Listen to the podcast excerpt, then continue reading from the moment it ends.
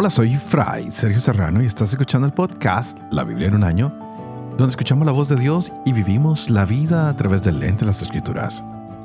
El podcast de la Biblia es presentado por Ascension.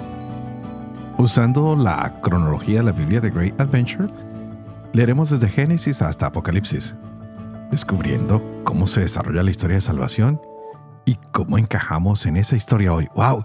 ¡Qué historia la que hemos tenido estos días! Maravillosa, fascinante nos dimos cuenta cómo Judas ha entrado en un conflicto bastante fuerte, ha hecho una guerra pero increíble, ha atacado distintas poblaciones y todo empieza por culpa de los habitantes de Hope, que están en un problema grande y vemos cómo muchos de los problemas a veces empiezan por la idolatría. Cuando empezamos a adorar a otros dioses que no son el Dios verdadero.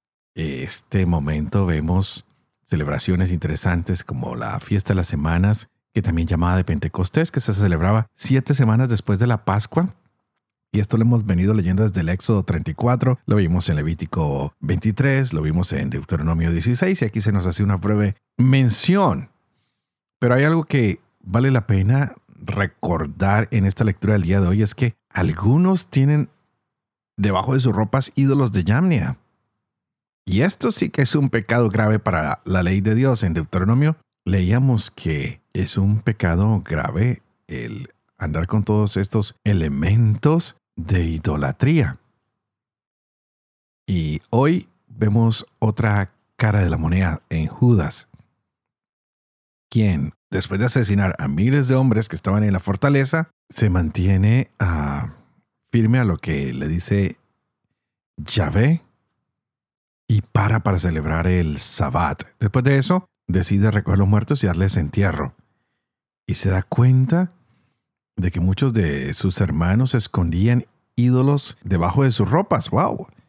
Sin embargo, él manda a ofrecer un sacrificio por todos aquellos que habían caído en idolatría. Y pienso que ahí está la gran enseñanza para nosotros hoy. Si vemos que alguien está perdido, o que murió en pecado, o que va por mal camino, más que criticarlos, más que hacer cualquier cosa, ¿por qué no orar por ellos? Y pide al Señor que los ayude a caminar en la obediencia a su ley, a sus mandatos, para que ellos también puedan dar frutos y gocen de la resurrección que está prometida para todos, en vez de ponerlos a un lado o de rechazarlos del todo que todos los que han caído en idolatrías, en vicios, en problemas, hoy se sientan apoyados por nuestras oraciones y por ellos dedicamos este programa de hoy, que hemos llegado a leer este segundo capítulo de Macabeos. En el capítulo 13 también leeremos Sabiduría, capítulo 15 y 16, Proverbios, capítulo 25, versos 15 al 17. Este es el día 310. Empecemos.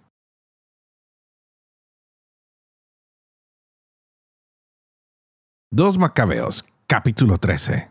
El año 149, los hombres de Judá se enteraron de que Antíoco Eupator marchaba sobre Judea con numerosas tropas y que con él venía Licias, su tutor, y encargado de los negocios, cada uno con un ejército griego de 110 mil infantes, 5.300 jinetes, 22 elefantes y 300 carros armados de hoces. También Menelao se unió a ellos e incitaba muy taimadamente a Antíoco, no por salvar a su patria, sino con la idea de establecerse en el poder. Pero el rey de reyes excitó la cólera de Antíoco contra aquel malvado. Licias demostró al rey que aquel hombre era el causante de todos los males. Y Antíoco ordenó conducirlo a Berea y darle allí muerte según las costumbres del lugar. Hay en aquel lugar una torre de 50 codos llena de ceniza provista de un dispositivo giratorio en pendiente por todos los lados hacia la ceniza. Al reo de robo sacrílego o al que ha perpetrado algún otro crimen horrendo. Lo suben allí y lo precipitan para su perdición. Y con tal suplicio murió aquel inicuo Menelao, que ni siquiera tuvo la suerte de encontrar la tierra que lo recibiera. Y muy justamente fue así, pues después de haber cometido muchos pecados contra el altar, cuyo fuego y ceniza eran sagrados, en la ceniza encontró la muerte. Marchaba pues el rey embargado de bárbaros sentimientos, dispuesto a mostrar a los judíos peores cosas que las sucedidas en tiempo de su padre. Judas al saberlo, mandó a la tropa que invocara al Señor día y noche, para que también en esta ocasión, como en otras, vinieran ayuda de los que estaban a punto de ser privados de la ley, de la patria y del templo santo, y no permitiera que aquel pueblo, que todavía hacía poco había recobrado el ánimo, cayera en manos de paganos de mala fama. Una vez que todos juntos cumplieron la orden y suplicaron al Señor misericordioso con lamentaciones y ayunos y postraciones durante tres días seguidos, Judas los animó y les mandó que estuvieran preparados. Después de reunirse en privado con los ancianos, decidió que antes que el ejército del rey entrara en Judea y se hiciera dueño de la ciudad, salieran los suyos para resolver la situación con el auxilio de Dios. Judas, dejando la decisión al Creador del mundo, animó a sus hombres a combatir heroicamente hasta la muerte por la causa de las leyes, el templo, la ciudad, la patria y las instituciones, y acampó en las cercanías de Modín. Dio a los suyos como consigna victoria de Dios, y atacó de noche con lo más escogido de los jóvenes la tienda del rey. Mató en el campamento a unos dos mil hombres, y los suyos hirieron al mayor de los elefantes junto con su conductor. Llenaron finalmente el campamento de terror y confusión, y se retiraron victoriosos cuando el día despuntaba. Todo ello sucedió gracias a la protección que el Señor había brindado a Judas. El rey, que había aprobado ya la osadía de los judíos, intentó alcanzar las posiciones con estratagemas se aproximó a Betsur, plaza fuerte de los judíos, pero fue rechazado, derrotado y vencido. Judas hizo llegar a los de dentro lo que necesitaban. Pero Rodoco, uno del ejército judío, revelaba los secretos a los enemigos. Fue buscado, capturado y ejecutado. El rey parlamentó por segunda vez con los de Betsur, dio y tomó la mano, y luego se retiró. Atacó a las tropas de Judas y fue vencido. Supo entonces que Filipo, a quien había dejado en Antioquía al frente de los negocios, se había sublevado. Consternado llamó a los judíos, se avino a sus deseos y prestó juramentos sobre todas las condiciones justas. Se reconcilió y ofreció un sacrificio honró al santuario y se mostró generoso con el lugar santo. Prestó buena acogida a Macabeo y dejó a Gemónides como estratega desde Tolemaida hasta la región de los guerreinos. Salió hacia Tolemaida, pero los habitantes de la ciudad estaban muy disgustados por este tratado. Estaban en verdad indignados por los acuerdos que ellos querían abolir. Licia subió entonces a la tribuna e hizo la mejor defensa que pudo. Los convenció y calmó y los dispuso a la benevolencia. Luego partió hacia Antioquía. Así sucedió con la expedición y la retirada del rey.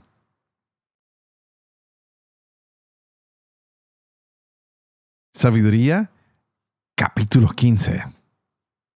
Pero tú, Dios nuestro, eres bueno y fiel Eres paciente y todo lo gobiernas con misericordia. Aunque pequemos, somos tuyos, pues reconocemos tu poder, pero no pecaremos, porque sabemos que te pertenecemos. Conocerte a ti es justicia consumada, y reconocer tu poder es la raíz de la inmortalidad. No nos confundieron las malas artes de invención humana, ni el trabajo estéril de los pintores, figuras plasmadas en colores variados, cuya contemplación despierta la pasión de los insensatos, que codician la figura inanimada de una imagen muerta. Son amigos del mal y dignos de tales esperanzas quienes las crean, quienes las codician y quienes las adoran. Un alfarero amasa laboriosamente la tierra blanda y modela diversos cacharros para nuestro uso. De la misma arcilla vuelve a modelar indistintamente vasijas destinadas a usos nobles e innobles. El alfarero es quien decide la distinta utilidad de cada una. Luego, malgastando energías, modela un dios falso de la misma arcilla, el que poco antes nació de la tierra, y habrá de volver pronto allí de donde fue sacado, cuando le reclamen la deuda de la vida. Pero no le preocupa que ha de morir, ni que tiene una vida efímera, sino que compite con orfebres y plateros, imita a los que forjan el bronce y presume de modelar falsificaciones.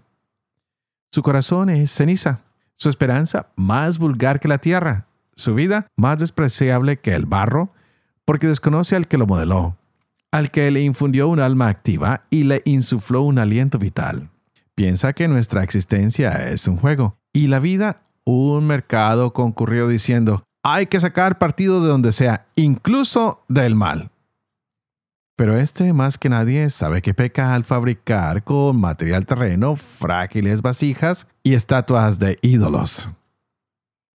Pero los más insensatos de todos y más ingenuos que el alma de un niño son los enemigos que oprimieron a tu pueblo, pues tuvieron por dioses a todos los ídolos de los gentiles, que no pueden valerse de los ojos para ver, ni de la nariz para respirar, ni de los oídos para oír, ni de los dedos de sus manos para tocar, ni de sus pies torpes para andar.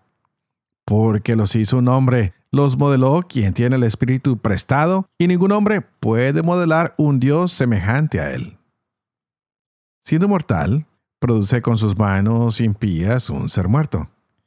Pero él vale más que los objetos que adora, ya que él tiene vida, pero estos jamás.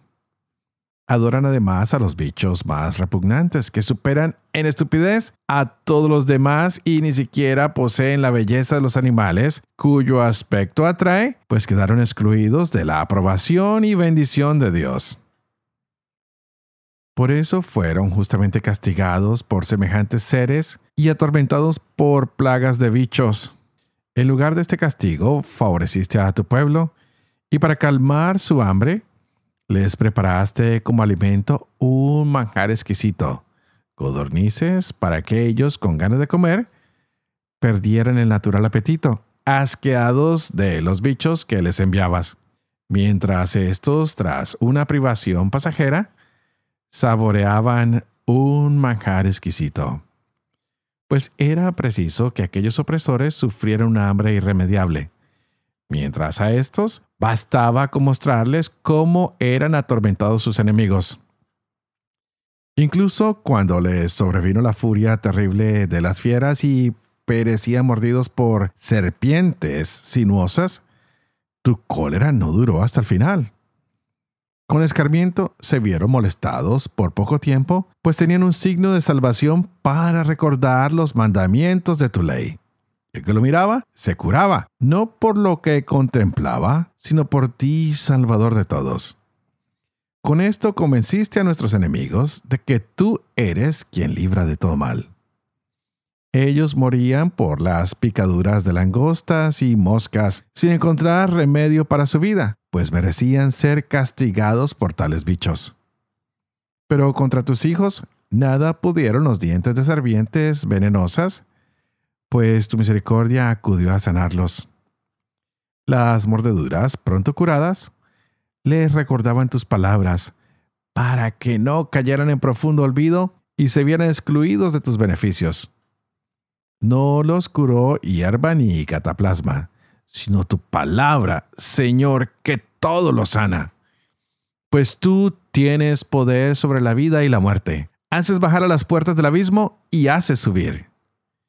El hombre, en cambio, puede matar con su maldad, pero no puede devolver el espíritu que se fue, ni liberar al alma del abismo.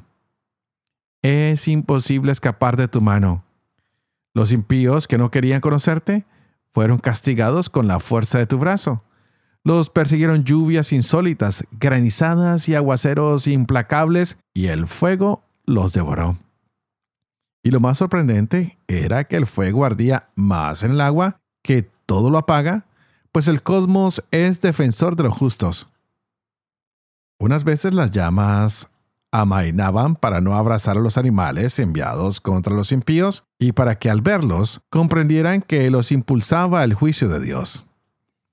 Otras veces, aún en medio del agua, ardían más intensamente que el fuego para destruir los frutos de una tierra injusta.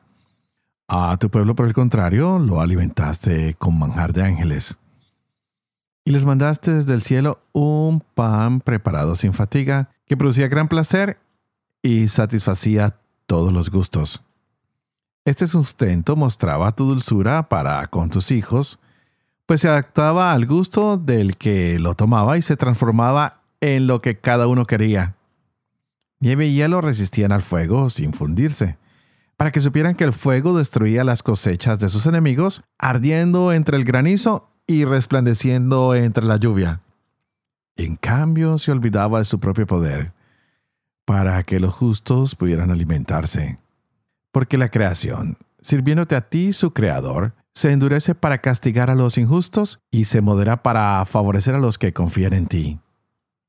Por eso, también entonces, adoptando todas las formas, servía a tu generosidad que a todos sustenta conforme al deseo de los necesitados, para que aprendieran tus hijos, queridos Señor, que no es la variedad de frutos lo que alimenta al hombre, sino que es tu palabra la que mantiene a los que creen en ti. Porque lo que el fuego no llegaba a consumir se derretía simplemente al calor de un tenue rayo de sol, para que supieran que hay que adelantarse al sol para darte gracias e ir a tu encuentro al rayar el alba. Pues la esperanza del ingrato se derrite como escarcha invernal y se escurre como agua inútil.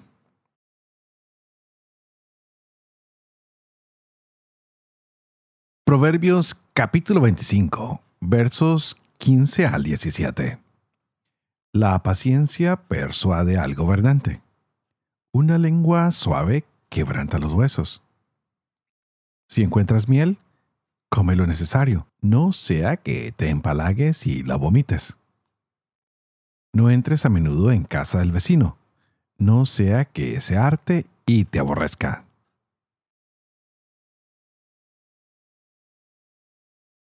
Padre de amor y misericordia, tú que haces elocuente la lengua de los niños, educa también la mía, e infunde en mis labios la gracia de tu bendición. Padre, Hijo y Espíritu Santo. Y a ti te invito para que juntos le pidamos al Señor que hoy nos llene de su sabiduría y de su amor, que nos llene de su Espíritu Santo, abriendo nuestra mente y nuestro corazón para que podamos entender esta hermosa palabra que se nos ha regalado. Y wow, ya estamos llegando al final de este periodo y vemos que cuando la gente termina de orar, están llenos de misericordia con esas lágrimas, con sus ayunos que se han postrado ante el Señor durante tres días y Judas les va ordenando que se preparen. Wow. ¿Llegar a la paz con Antíoco? Bueno, pues no sabemos por qué el rey es tutor de Licias y que han roto este pacto firmado con Judas. Pero esto va a ayudar a que Judas Macabeo llegue a vencer al rey mismo y a su tutor Licias Así que el prestigio de Judas estalla aún más grande. Y Menelao no puede salir vencedor. Todo se le ha truncado. Y ahora, como traidor, recibe la muerte dentro de la ley. ¿Pero de qué ley es de la que se habla aquí? La del talión, ojo por ojo y diente por diente. El que mucho mal ha causado, pues ahora morirá de una manera peor. Y es así como vemos esta ley tomando acción en ese tiempo. Algo para recobrar de este capítulo que vale la pena es que Judas siempre está consultando con el consejo de ancianos para saber cuál es la mejor decisión. En otras palabras, parece que ya hay democracia. Otra cosa para resaltar es que antes de los combates siempre hay oración. Y en esta oración siempre se pide que el Señor los ayude, que los anime, que los motive y siempre sea la lucha para mantener la religión, para sostener la ciudad, es decir, la ley, el templo y el pueblo. Siempre los tres elementos que tenemos que rescatar de aquí. y están siempre en pro de defenderlos, incluso hasta el punto de entregar su vida. ¿Estás tú cumpliendo la ley de Dios? ¿Estás respetando tu templo, tu lugar especial donde oras al Señor, tu común unidad, la patria, tu vecindario, tu ciudad, tu pueblo? ¿O tú lo estás destruyendo? Y no olvidemos, este ejército fue convocado a un ayuno y a una oración delante de Dios. Y de esta manera ellos reciben la ayuda de el cielo, la ayuda de Dios. ¿Estás ayunando tú? ¿Estás orando? Porque a veces pedimos y se nos olvida también dar, dar la honra, la reverencia a ese Dios misericordioso y grande que tenemos.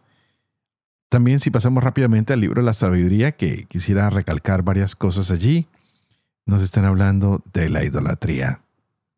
De estas imágenes creadas por hombres. Y tenemos que recordar que nosotros vivimos rectamente, no al seguir todas estas idolatrías y filosofías que se nos ofrecen hoy, puntos de vista diferentes, donde está la rectitud consiste en conocer a Dios, en reconocer que Él es el punto de partida para nuestra salvación, para poder vivir con Él eternamente. ¿Y cómo tenemos esta experiencia de Dios? Pues a través de la bondad, a través de la fidelidad, a través de la paciencia, a través de su misericordia. Por eso a nosotros se nos propone siempre tener una justicia perfecta, es decir, ser bondadoso con todos, fiel con todos, paciente con todos y misericordioso con todos, como lo es Dios, quien no vino a oprimirnos, sino a hacernos libres, porque Él quiere que tengamos una experiencia de Dios mismo. ¿Y cómo es Dios? Es bueno, es fiel, es paciente, es misericordioso, es amoroso, es nuestra fuerza. En cambio, los ídolos de barro siempre se están pintando, se están coloreando, o los de madera, y nos damos cuenta que estos ídolos tienen un creador. En cambio, nuestro Dios es el que ha creado todo lo que existe. Todo lo que hay. Él, en el Génesis, nos creó y nos hizo parte de su creación. Pero lo más lindo es que nos hizo a su imagen y semejanza para que cuando la gente vea nuestras obras, vea la bondad de Dios, para que cuando la gente vea nuestras obras, vea la fidelidad de Dios, para que cuando la gente nos vea, vean la paciencia de Dios, para que cuando la gente nos vea, vean la misericordia de Dios. Hoy los animales han sido divinizados, tanto en imágenes como a veces incluso en nuestros propios hogares. Los tratamos mejor que ni a los humanos. Somos más buenos, bondadosos, fieles, pacientes y misericordiosos con los animales que con nuestros hijos, nuestra esposa, nuestro esposo, nuestros padres, nuestros vecinos, nuestros amigos, con el mendigo, con la viuda, con el huérfano, con los enfermos, con los presos, con los que pasan hambre, con los que están desnudos. No estoy diciendo que no queramos los animales. Yo soy primer defensor de los animales. Los amo, pero no podemos divinizarlos y quitar el puesto de los hombres. Y bueno, esto creo que es bastante decir para el día de hoy. Pidámosle hoy al Señor que su mensaje siga siendo actual. Y así como Moisés se elevó la serpiente en el desierto, hoy que al mirar a ese Cristo que se levantó por nuestros pecados y al mirarlo a Él y solo a Él, podamos encontrar la salvación para nuestras vidas. Digámosle, Señor, tal vez hemos retirado nuestros ojos de ti, pero hoy volvemos a ponerlos en ti.